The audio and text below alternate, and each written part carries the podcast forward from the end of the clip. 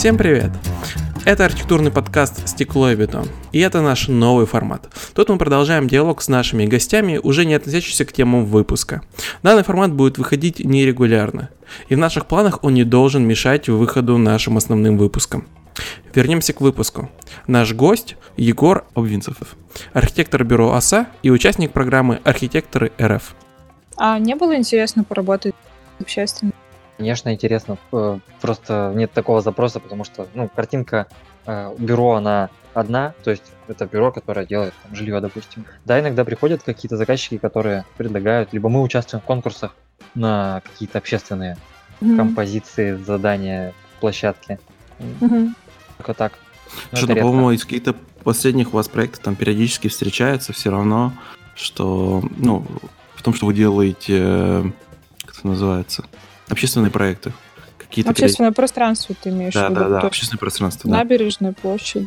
Да, ну вот, допустим, с набережной, опять же, был опыт э, бюро работы с набережной. Есть понимание того, как устроена эта структура, того, как с этим работать. Заказчики понимают, что, ну, тут знают, как это делать. Давайте пойдем к ним. То а работа у вас всегда... как-то продолжается, нет, дальше?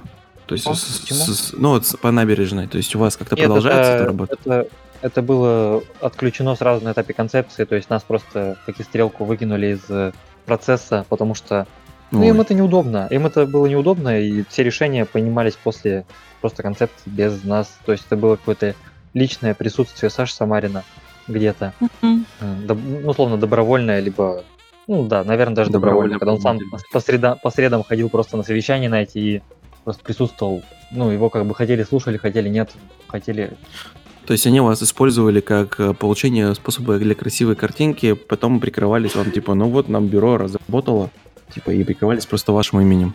Угу. И именем КБ Стрелки, соответственно.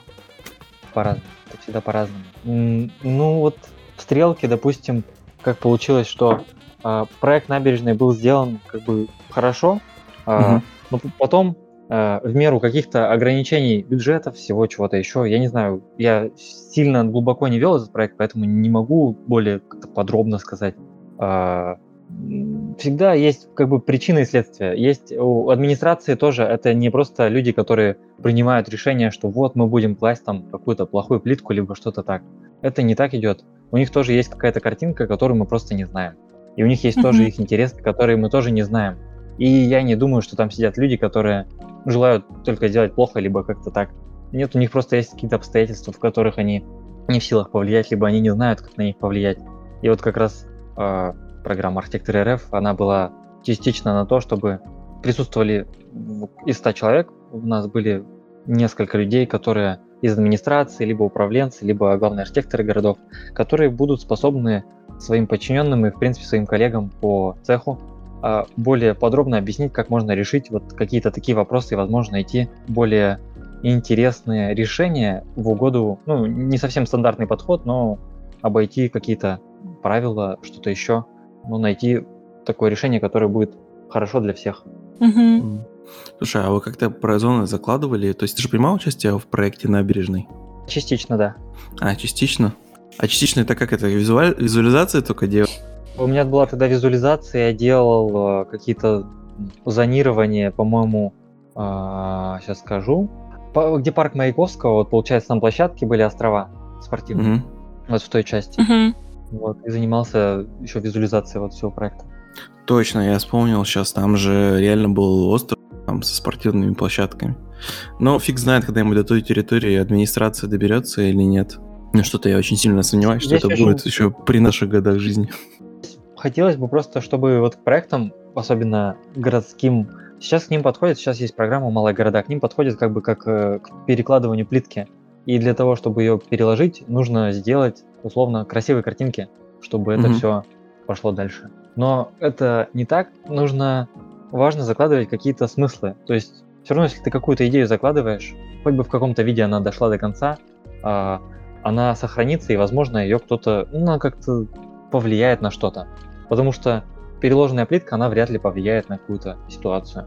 Но, допустим, делая какой-то конкурс на малый город и найдя там какую-то идею в этом городе, либо какую-то особенность и раскрыв ее, возможно, ты а, покажешь горожанам, что жизнь, а, она и здесь есть, и здесь есть смысл, и здесь есть какая-то интересная культура, и, возможно, люди начнут тоже сами ее как-то раскрывать, показывать, э, понимать, знать. И покажешь, ну, то, условно говоря, покажешь. Да. покажешь условно людям, какая может быть среда, и у них появится запрос на подобную среду, в принципе, в городе вообще. Да, да. О, у меня тут начали стены сверлить. Прекрасно. Велик- Великолепно. Егор, а какой твой любимый проект из тех, которые ну, ты уже... Вот прям любимый-любимый. Есть такой? Из которых я делал, Да, да, да. Ну, для меня, вот ты сказала, любимый, для меня любимый это, это то, над чем мне нравилось размышлять, работать. Возможно. Возможно. То, что ты вот закладываешь делал- в понимание. Да, да.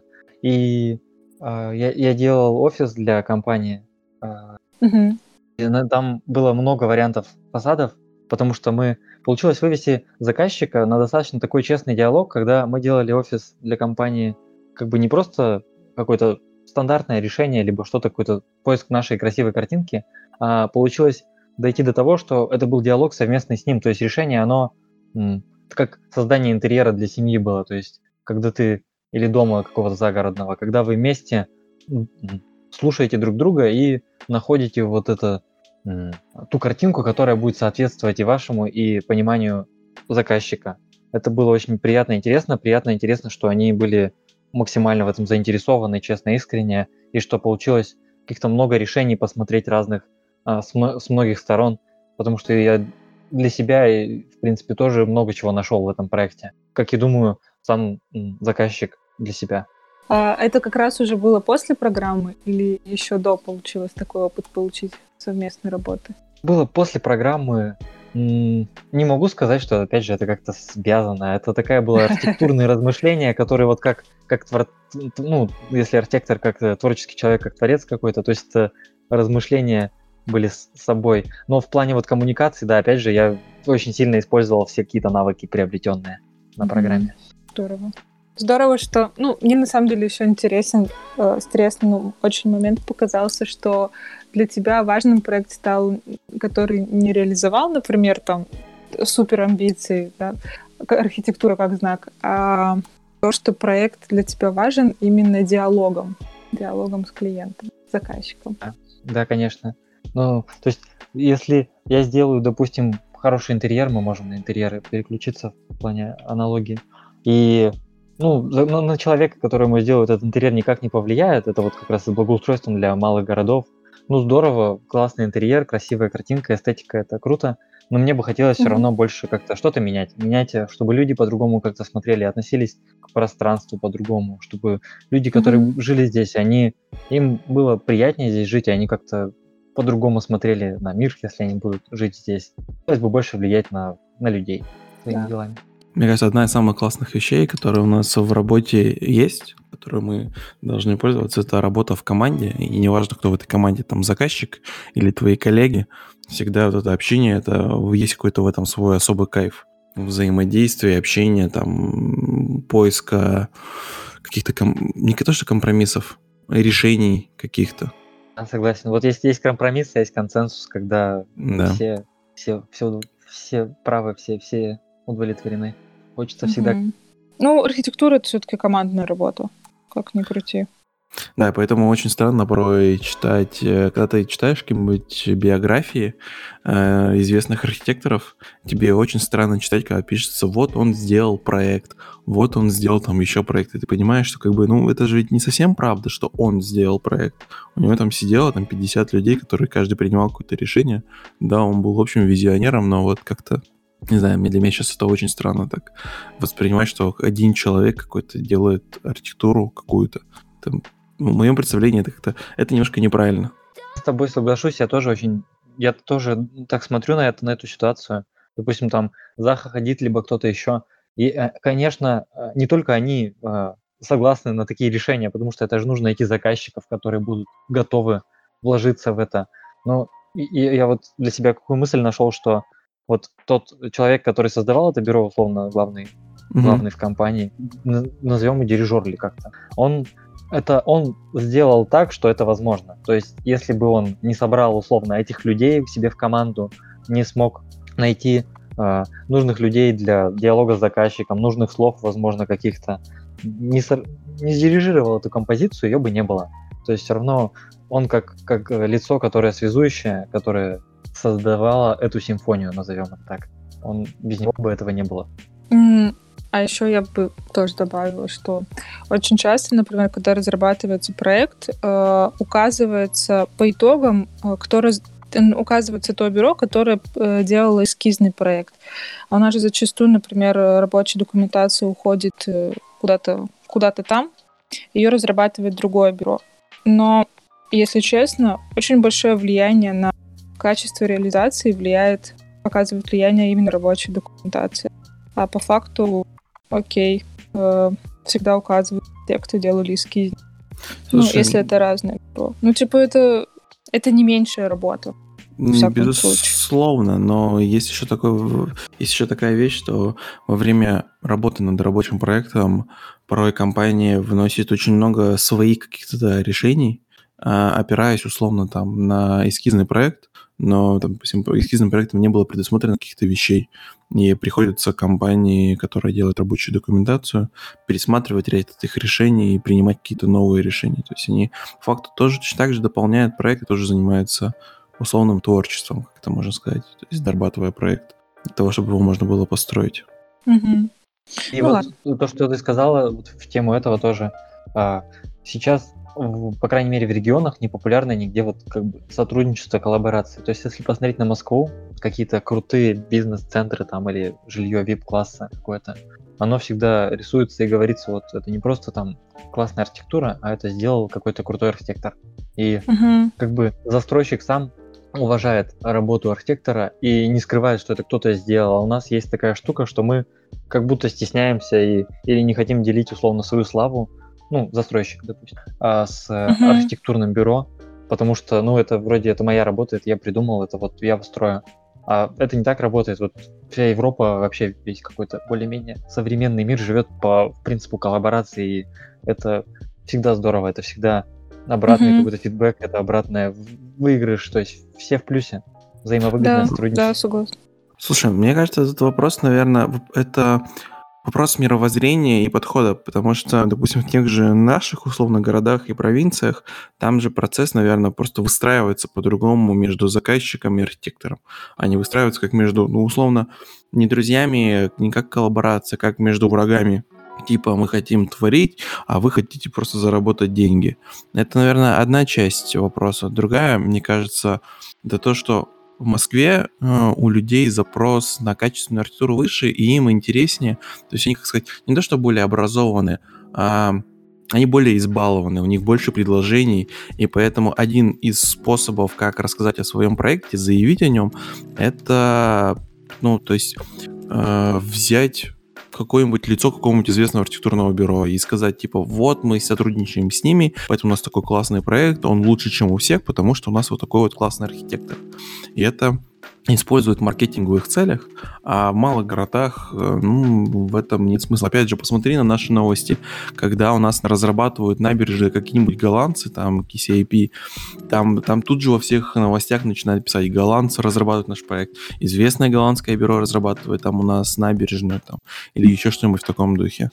Тоже очень любит этим прикрываться. Но вот с точки зрения, скорее всего, пиара и рекламы. И вот за этим нет ни какой-то большой и доброй идеи. Мне кажется, это просто сумма факторов. Согласен с тобой. Это, это так и есть, но все, все равно есть в этом что-то чуть-чуть хорошее, когда... Да, безусловно, тоже, согласен. Тоже угу. Просто вопрос в том, что наш, э, наших архитекторов как-то не очень ценят высоко, именно местных и так далее. Но это не связано конкретно с архитектурой, это какая-то общая русофобия. И сами ну, да. себя не любим. не знаю, стесняемся, когда это сделано нами внутри России очень часто. Вот с Екатеринбургом на контрасте тоже, я вот думаю, есть понимание вот этого тела Екатеринбурга, его размера какого-то. И да, делали академические, делали солнечные районы, но все равно есть вот это понимание того, что он не резиновый, и сейчас есть понимание, что, мне кажется, не будет как-то застраиваться вот эта какая-то периферия, он расти не будет бесконечно. Э, есть понимание этого утюга, есть каких-то размеров, в которых он сам развивается, вот, в отличие от каких-то других э, городов, регионов, когда ну, центр, он не заживет, когда у нас здесь есть какая-то центричность хорошая такая. Слушай, ну с центром у нас еще довольно много проблем, и проблемы центра у нас надо решать, потому что у нас, э, если посмотреть, да, там условно, как у нас самый центральный квартал, там условно улицы Малышева, 8 э, марта разделены, какой там размер квартала получается, и что внутри этого квартала находится. Там же вообще всякая бяка. То есть там... Что? Это кон- конкретный архитектурный термин, архитектурная бяка в центре квартала. Ну, то есть там гаражи находятся, какие-то... То есть, понимаете, очень дорогая земля находится в центре города, к ней, во-первых, не подступиться, не подъехать. То есть мы там, когда ходим э, на обед, мы видим просто там огромные коллапсы, там люди пытаются заехать по этим узким проходам, доехать до какого-то дома, там до улицы Вайнера проехать, там машины разгрузить. А, там все так дико плотно, какая-то непонятная застройка выстроена, где-то она историческая, где-то не историческая. И вот этой архитектурной бяки, ее у нас довольно много в разных кварталах. И кварталы сами себе большие. Их нужно делить, их нужно уменьшать, нужно их вычищать, отдавать землю эту внутри кварталов под... То есть формировать из этого, помнишь, нам э, Галя, я не помню, у нас попало, это в подкаст не попало, про Мастер девелопмент, по-моему, это когда да, создаются да, да. целые кейсы, то есть берется участок, делится на определенные кейсы, например, допустим, вот этот участок земли, он там распланирован для того, чтобы здесь сделать жилье таких-то параметров, а вот этот участок земли, он запланирован для того, чтобы сделать, там, например, коммерцию и так далее.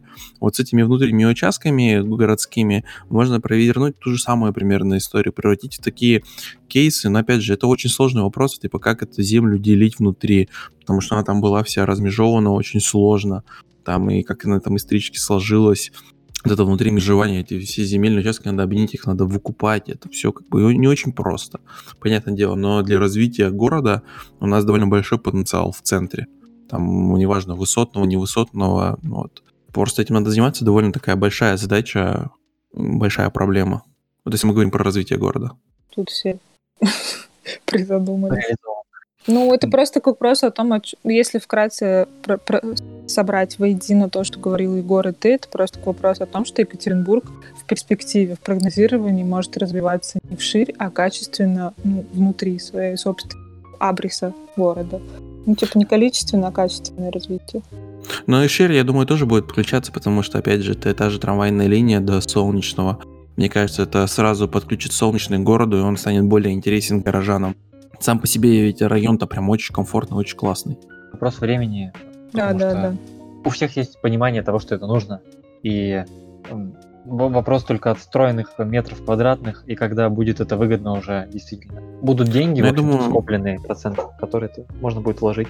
У нас буквально недавно мы э, с коллегой сцепились, так условно сказать, э, по вопросу э, методов проектирования.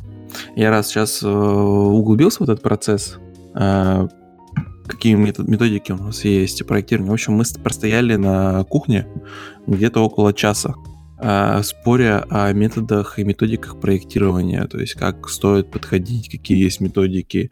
Вот, просто мы спорили, например, то, что написано у Папаника, вот, про его методики читал Папаника? Ну, я сейчас не сформулирую тебе ничего точно. А, а ты, не помнишь. В общем, там а, было несколько методов. Один из них, а, я точно не помню, как они называются, но смысл их в том, что ты а, формируешь некий, то есть ты формируешь некоторые карточки, то есть у тебя есть, например, определенная задача, тебе нужно э, придумать какой-то объект. Он, опять же, размышляет в сфере дизайна, но у нас там плюс-минус э, примерно те же цели и задачи. То есть он говорит, например, вот у нас мне нужно, например, нарисовать стол. Я рисую там карточки, описываю какие-то характеристики на них. То есть там твердые, упругие, еще что-то. И потом добавляю еще там карточки с ассоциациями, там условно там дерево, мяч, змея и так далее. И дальше он эти карточки двигает и сопоставляет и получает какой-то там, не знаю, э, какой-нибудь там э, твердый, условно, мяч. И как бы из этого там он условно э, работает ассоциативный ряд, и он дальше эту мысль развивает, развивает, развивает и получает какой-то там результат. Условно, то есть один из методов а, проектирования, то есть как-то досмысление. То есть у нас же основная эта проблема в том, что мы есть проблема чистого листа, как бы видишь чистый лист и не знаешь, как с ним работать. Или, например, у тебя есть большой массив данных, который ты получил при предпроектном анализе, и ты как бы не знаешь, что с ними дальше делать, как подходить. Вот, а Ну, тут ты просто добавляешь какие-то дополнительные факторы, например, качественные к проекту, то есть или к, к тому объему информации, которая у тебя есть. Э, Это либо качественные какие-то характеристики, или какие-то э, эмоциональные твои ощущения. То есть, например, вот часто какой-то у меня убивает ощущение условно там красок, яркости, еще чего-то. Ты к тем характеристикам, которые у тебя есть, приписываешь э, свои эмоциональные ощущения, и дальше у тебя работает ассоциативный ряд, и ты как бы уже работаешь не с чистым листом, а ты дальше вот как бы свою ассоциацию наращиваешь и конструируешь. То есть как бы это такой а, это инструменты для того, чтобы сделать какой-то первый старт, для того, чтобы как бы шагнуть, столкнуться с места, как бы, как я это понимаю. То есть, и просто это все было на фоне того, что есть аналоговый метод, и он тоже не так плох, просто мы его используем неправильно. Ну, Ты сказал, м, у меня сразу ассоциация появилась. а, Я не знаю, знаете ли вы дирижера Теодор Курензис? Я смотрел мгм. его интервью. Нет, и не он, знаю. он Ай, Ну, русский дирижер, дирижер, он достаточно интересный, интересное вид творчества. А, смотрел в интервью, он говорил про то, что вот музыка, она простая, есть черная, есть белая. Вот то, что ты сказал, вот идет конкретизация дальше той мысли, а, которую ты закладываешь, как бы форма, мяч, упругость. Мгм. Есть черное, есть белое, и есть то, как ты, какую историю ты хочешь рассказать.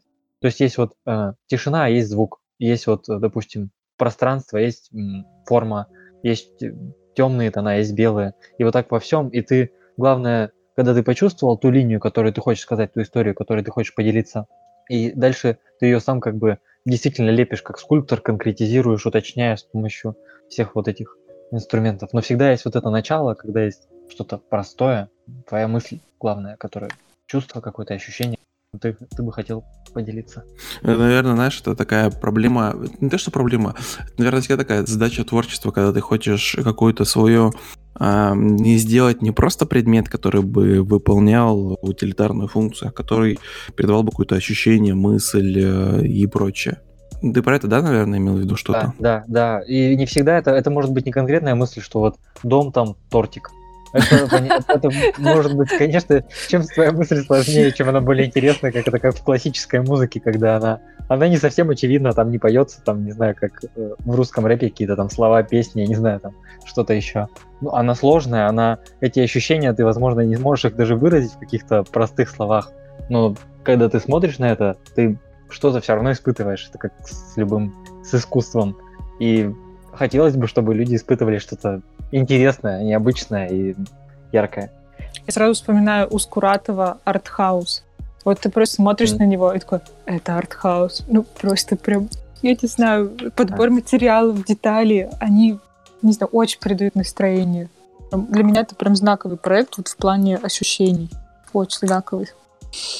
А мне всегда казалось, что наоборот, э, э, ощущения и мысли, которые ты закладываешь, это всего лишь, ну не то что, не всего лишь, а это инструмент для того, чтобы сделать твой проект не утилитарным. Возможно, зритель, который придет в твой объект, он не сразу ощутит ту мысль, которую ты хотел передать, но он почувствует какие-то другие эмоции. Это как инструмент, благодаря которому ты можешь создать другие эмоции, другие ощущения. И, возможно, твоя идея ну, не раскроется сразу, или зритель ее не поймет, или он прочитает какую-нибудь твою книгу, которую ты написал о своем проекте, какой он глубокий, глубокомысленный и очень важный. Вот, и тогда он как бы увидит какой-то дополнительный слой а, за вот оболочкой простой архитектуры. Мне кажется, это всего лишь ну, как дополнительный инструмент. Не всегда это как что-то основное. Вот у Ну, меня есть тоже как бы взгляд. Вот, допустим, ты когда сходишь на современное искусство, когда ты смотришь на что-то новое, ну, оно достаточно авангардное сейчас, оно какое-то не всегда суразное даже и понятное. Но не ты люблю современное приходишь, искусство. а, и это ты больше приходишь, и биеннале у меня. ты не нужно пытаться логически как-то найти какие-то правила или картинку того, а что это такое и зачем это нужно. М, Я как отношусь к этому? Ты приходишь и наблюдаешь за собой, за тем, как ты реагируешь на это, что ты от этого испытываешь, Мгм. что ты от этого согласен. чувствуешь, Да, что ты да. от этого можешь себе вынести. И когда ты так подходишь ко всему, когда ты не ждешь э, от чего-то чего-то, когда ты смотришь, наблюдаешь за собой, тогда это по-другому сразу воспринимается. И все равно вот архитектура и все-все-все, все искусство, м, возможно, это сразу не прочитается, человек не поймет, что конкретно он испытал или как конкретно это на него повлияло. Но, возможно, классический костюм сделает его более серьезным. А возможно, дома желтый, синий, красный, зеленый, фиолетовый сделают его немножко это, не знаю, я не знаю, как это объяснить. Ну, то есть, Нет, ну, да. Это как я... детские площадки сил, как ты, которые разноцветные. Да, э, Люди думают, что они хотят заложить там прикольно, весело, разноцветно, но на самом деле ребенку не надо видеть все вот эти цвета в кашу, у него в голове да. вкуса никакого не воспитается, он не поймет вообще, что. Только с горки механически научится кататься. Ну, то есть да, да, да, да. Хорошо, хорошо бы задумываться, что ты закладываешь-то, и если ты что-то закладываешь, возможно, хоть кто-то даже невербально или вербально задумается об этом, увидит это, или вообще даже неосознанно как бы к себе применит, или ну, вот как практику с классическим костюмом мне очень нравится аналогия, что вот возможно твой характер изменится, если ты его оденешь и будешь его носить. Угу. Ну, мне всегда нравится эта позиция, ну, как нравится, э, интересная идея того, что подходить к проектированию именно как э, к работе с пространством. А если мы говорим о пространстве, мы априори подразумеваем какие-то разные уровни восприятия. И это всегда об эмоциях. Здесь работает не только форма, расстояние, размеры, здесь работает в том числе и цвет. То есть, что бы ты ни делал, но работая с пространством, ты всегда работаешь с эмоцией другого человека. Восприятие — это всегда об эмоциях. Ну, вот так, в таком ключе. Да, да, и, возможно, не всегда они такие яркие, допустим, как там назовем садовый квартал, либо там, mm-hmm. допустим, каменный ручей. Мне очень нравится то, что Ух. Саша Самарин делал в нашем бюро. Да, но каменный ручей крутой. Есть, вот есть какие-то штуки, которые очень яркие, но есть вот, допустим, там застройка, допустим, квартальная, допустим, там просто урбанизированная какая-то среда. Здесь же нет необходимости вызвать у человека, как и в музыке, допустим, на протяжении всего его дня какие-то яркие эмоции, штуки какие-то. Есть ну почему? Места, где... Ну, а, опять же, это вопрос... Под... Можно поговорить. Э, это вопрос подхода. То есть, если у тебя есть какой-то квартал, ты можешь создать определенную эмоцию. Я тоже тут недавно задумался, то сейчас из-за того, что у нас э, девелоперы, заказчики ищут интересные подходы как к тому, чтобы продать свой проект. Например, э, может быть, к какому-то моменту они придут э, к тому, что они начнут создавать дополнительные звуки для своего проекта. Ну, например, э, вот очень, возможно, это бредовая идея, но вот как бы просто она мне она пришла мне в голову. Например, у них будут закрываться двери с определенным приятным щелчком. И в чем фишка? В том, что ты каждый день заходишь, проходишь эти двери. Ты начинаешь обращать на это внимание, что у тебя какой-то другой щелчок. Э, дверь по-другому закрывается. Другой звук домофона. Оно вот по-другому звучит не так, как везде. И это создает определенное настроение, определенное ощущение. Ты, например, подходишь к калитке, а калитка у тебя находится, например, там, условно, за какой-нибудь зеленой изгородью или еще что-то. То есть ты как бы конструируешь э, некий распорядок, который будет отличаться от, э, допустим, от других жилых комплексов. Поэтому там достаточно есть свобода некоторая, которую ты можешь там условно заложить несколько маленьких сценариев, которые будут реализовываться каждый день, и они будут отличаться, или будет у них возможность каждый день отличаться. Ты можешь их там как-то комбинировать, эти сценарии э, в использовании этого объекта. И это тоже вот способ конструирование. Слушай, это хорошая, хорошая тема. Я сейчас просто поняла, когда ты начал говорить о том, как звуковая среда влияет на качество вообще, в принципе, самочувствие. Я сейчас просто сравнила комп на работе, он на винде, и у него отвратительные сигналы. Это мне каждый раз мурашки. А дома я работаю на маке, и очень классное звуковое, звуковое сопровождение ко всем практически. Я сейчас поняла, что я это чувствую не, осо- не осознавала до этого, но чувствую. Прикольно. Apple они продумывают действительно не то, чтобы дизайн там, как вот у тебя это выглядит красиво или нет, они продумывают ощущения. То, что ты, да. Саша, тоже сказал, про что ты... Это образ жизни, это как бы стиль жизни, когда ты, у тебя все плавно, у тебя все хорошо, вот это ощущение да. комфорта, ощущение вот какого-то действительно, что все так, как надо, все, все, все лучшим образом. Это, кстати, этом... интересно то, что, да, у нас со звуковой-то средой мало работает. Ну, потому что это, это тяжело продать. Э, это вот как-то не, не, нету возможности, опять же, ты, чтобы, например, сделать там уникальную захлопывание двери, тебе нужно договариваться э, с производителям дверей, это как бы дополнительная стоимость. Но как бы, когда у нас э, рынок жилья поднимется условно до уровня московского, то, возможно, как бы люди, ну там, или опять же в Москве, возможно, начнут об этих вещах задумываться, потому что это тоже звуковой дизайн, это тоже то, что может продать проект. Опять же, э, нахождение проекта далеко от э, магистралей каких-то, это тоже по-своему создает свое мироощущение, там, или нахождение парка рядом с какой-нибудь рощей, это тоже определенные звуковые ощущения, это тоже определенные там пространства. То есть, например, меня просто эта мысль натолкнула, когда э, есть такой игровой портал DTF, и они э, пытаются разбирать игры там вот с глубокой точки зрения. И один, в одном из выпусков они разбирали игровую приставку.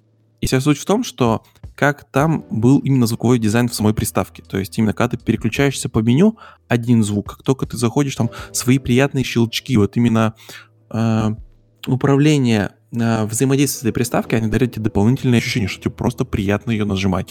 Ты понимаешь интуитивно, там звуковой дизайн продуман до таком уровне, что ты интуитивно понимаешь, в каком меню ты сейчас находишься, с чем ты сейчас взаимодействуешь, на каком уровне ты. То есть, э, вот насколько вы можете загуглить, там, DTF, там, по-моему, Nintendo Switch, что такое там есть. Вот, там как раз-таки разбираются вот эти вот звуковые ощущения. И мне кажется, это очень интересный опыт. И uh-huh. в каком-то виде оно, возможно, будет переноситься в архитектуру. То есть, опять же, но когда появится просто у людей возможность за это платить, потому что это определенные тоже э, экономические обязательства перед заказчиком, он должен как-то вкладывать в это деньги, и он должен понимать, что это окупится. Uh-huh. Пока у нас просто не закрываются самые обычные задачи, потребности, это там в архитектуре там с грамотным благоустройством, комфортной средой, комфортными там входами и всем остальным. Согласен, мне кажется, это вопрос рынка. Это вот как э, в игровой среде он достаточно развит, и там большая конкуренция, и они вынуждены, им нужно выживать на этом рынке, им нужно искать вот эти новые фишки, новые, полностью продумать все детали. У нас сейчас рынок архитектурный, он не настолько, люди не настолько привередливые, у них нет каких-то сложных запросов, они не всегда сами понимают и могут четко сформулировать, чего они хотят.